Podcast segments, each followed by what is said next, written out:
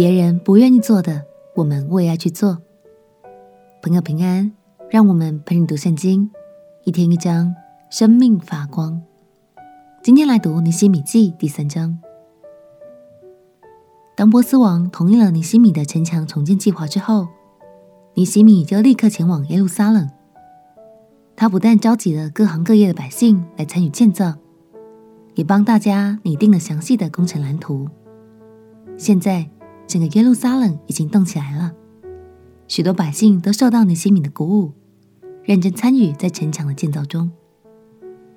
大家都想让耶路撒冷成为更安全的家园哦。我们一起来读《尼西米记》第三章。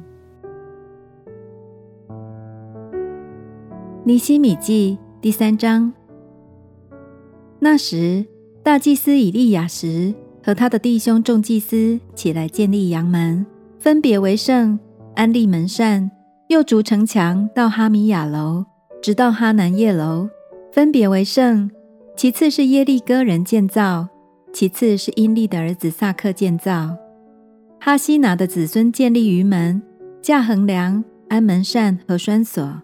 其次是哈哥斯的孙子乌利亚的儿子米利莫修造。其次是米士撒别的孙子比利迦的儿子米舒兰修造。其次是巴拿的儿子萨都修造。其次是提哥亚人修造。但是他们的贵胄不用肩担他们主的工作。巴西亚的儿子耶和耶大与比索代的儿子米舒兰修造古门、架横梁、安门扇和栓锁。其次是基遍人米拉提、米伦人亚顿与基遍人，并属河西总督所管的米斯巴人修造。其次是银匠哈海雅的儿子乌薛修造。其次是作香的哈拿尼亚修造。这些人修建耶路撒冷，直到宽墙。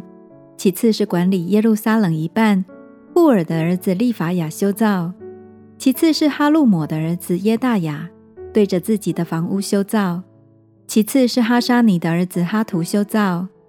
哈林的儿子玛基亚和巴哈摩亚的儿子哈树修造一段，并修造炉楼。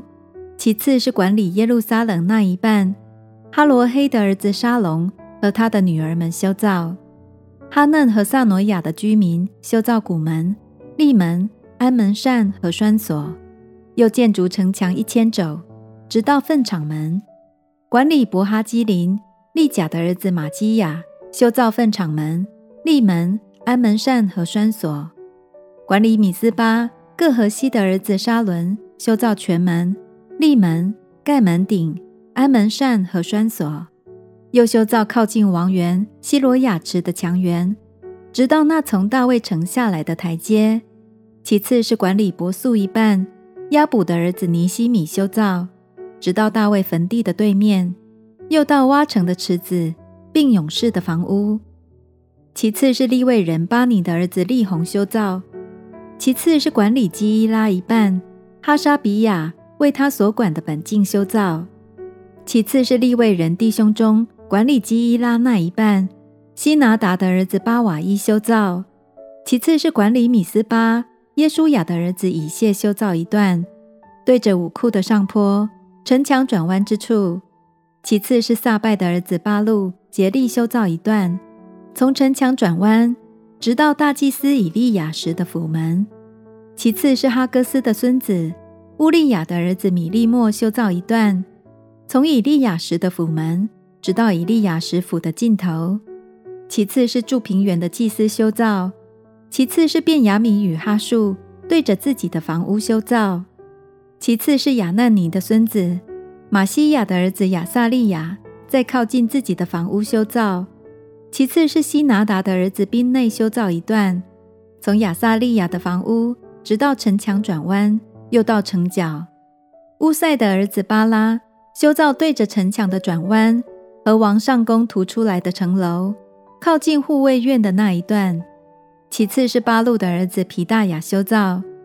尼提宁住在俄斐勒，直到朝东水门的对面和突出来的城楼。其次是提哥亚人又修一段，对着那突出来的大楼，直到俄斐勒的墙，从马门往上。众祭司各对自己的房屋修造。其次是音麦的儿子撒都。